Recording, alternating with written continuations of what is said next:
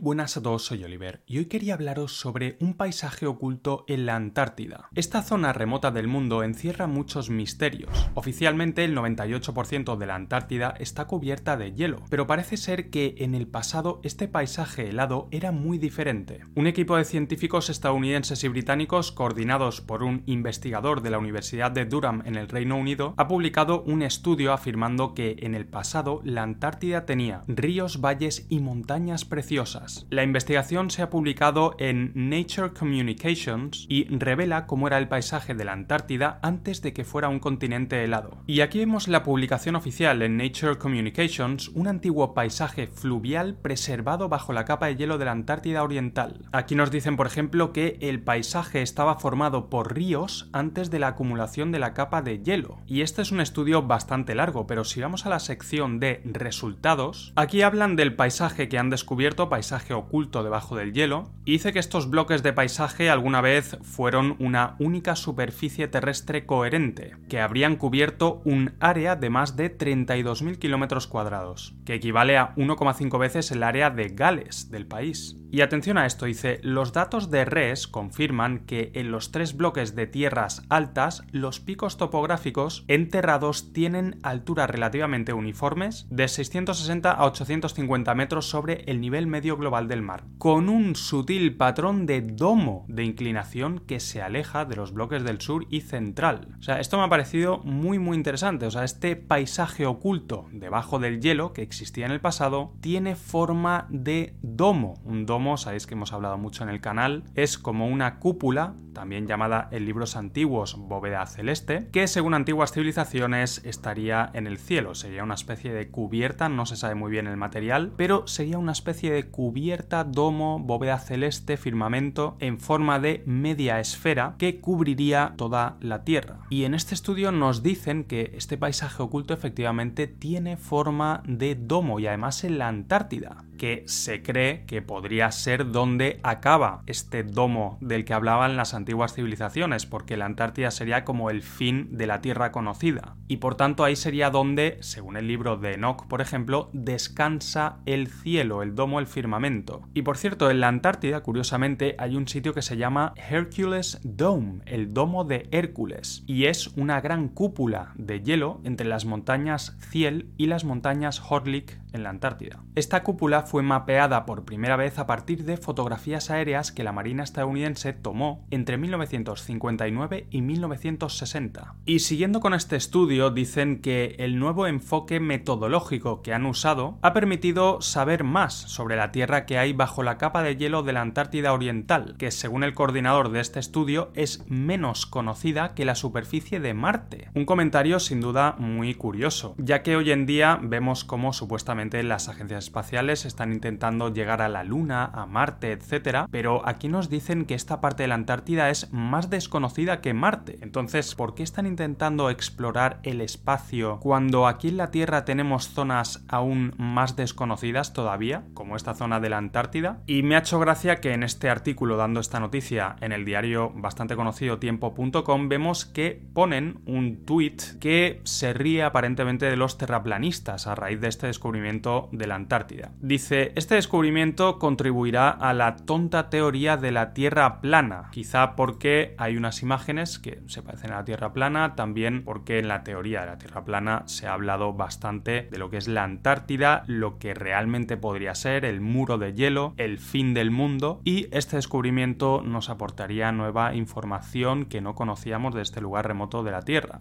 Neil Ross, coautor del estudio, afirmó que este descubrimiento es vital para comprender el pasado de la Antártida. Neil Ross dice lo siguiente, resulta notable que este paisaje oculto a plena vista durante muchos años pueda decirnos tanto sobre los primeros tiempos y a largo plazo sobre la historia de la capa de hielo de la Antártida Oriental, además de ayudarnos a comprender cómo podría evolucionar en respuesta al cambio climático futuro. En este tuit que he mencionado antes, de la que se ríe de los terraplanistas por este descubrimiento, vemos una respuesta bastante curiosa de este usuario que dice, este descubrimiento además además desbanca, refuta la teoría del clima cambiante, vamos a llamarlo así para que no nos censuren. Y a raíz de este descubrimiento, la comunidad científica cree que todavía puede haber más tierras ocultas debajo del hielo de la Antártida. Y es interesante porque los textos antiguos, por ejemplo los libros de Enoch, que son textos apócrifos que fueron ocultados durante siglos por la Iglesia, pues en estos textos antiguos se habla precisamente de tierras desconocidas, zonas más allá de los límites conocidos de nuestro mundo, y en el libro de Enoch se dice que en los confines de la Tierra hay montañas de piedras preciosas, se puede estar refiriendo quizá a la Antártida, a estas zonas ocultas que ahora se están descubriendo. Otro fenómeno impactante que se ha visto en los últimos días es el Opium Bird,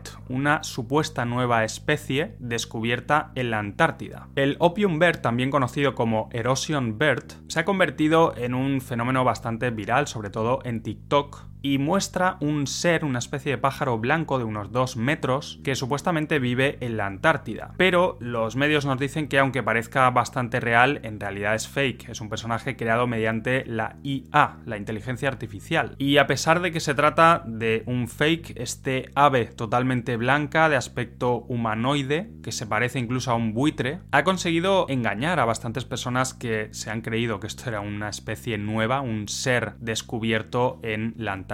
Pero lo que sí está sucediendo en la Antártida con aves de verdad es una nueva gripe aviar altamente patógena detectada en poblaciones de Skua parda en la isla Bert, en Georgia del Sur. El Servicio Antártico Británico cree que las aves portaron esta enfermedad a su regreso de su migración a América del Sur y ahora la han transmitido aquí en Georgia del Sur, que es la parte del territorio británico de ultramar que se encuentra al este del extremo de América del Sur. Pero aparte de este dato no se sabe mucho más sobre la causa de esta nueva enfermedad en aves de la Antártida, bastante extraño. Sin duda una zona del mundo muy misteriosa y seguiremos atentos a nuevos descubrimientos en la Antártida. Si eres nuevo al canal suscríbete ya que seguiremos hablando sobre estos temas y como siempre muchas gracias a todos por estar ahí y hasta el próximo vídeo.